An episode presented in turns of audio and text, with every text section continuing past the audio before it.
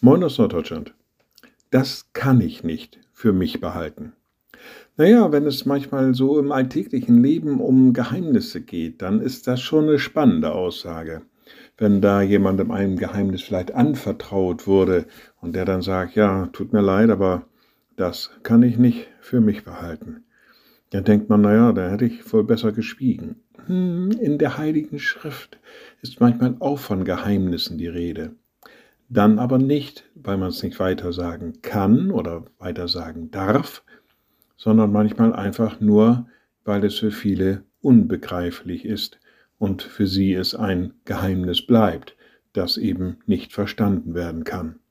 So ähnlich schreibt der Apostel Paulus auch in seinem ersten Brief an Timotheus.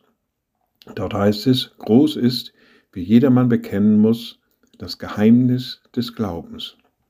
Er, also Jesus Christus, ist offenbart im Fleisch, gerechtfertigt im Geist, erschienen den Engeln, gepredigt den Heiden, geglaubt in der Welt, aufgenommen in die Herrlichkeit.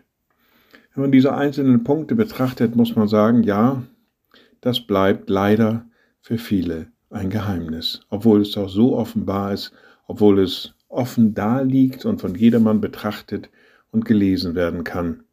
Aber doch, sagt der Apostel Paulus, dieses Geheimnis ist groß. Und wohl uns, wenn wir es nicht zu einem Geheimnis machen, sondern wenn wir es gerne weitertragen und gerne erläutern. Liebe Schwestern und Brüder, ich lade Sie ein zu einem kurzen Gebet und anschließend zu einem gemeinsamen Vater unser. Allmächtiger Gott, guter himmlischer Vater, du hast uns in die Erkenntnis deiner Wahrheit geführt. Wir dürfen dich sehen in deinem Wesen, in deinem, in deinem Tun, in dieser Zeit, in dieser Welt, in deiner Kirche. Gib, dass wir dieses Geheimnis weitertragen, dass wir es offenbaren.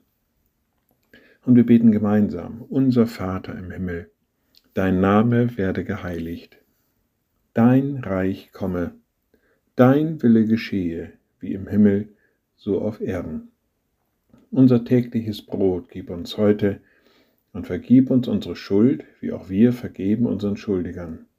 Und führe uns nicht in Versuchung, sondern erlöse uns von dem Bösen, denn dein ist das Reich und die Kraft und die Herrlichkeit in Ewigkeit. Amen. So seid gesegnet, bleibt behütet und bleibt gesund. Tschüss.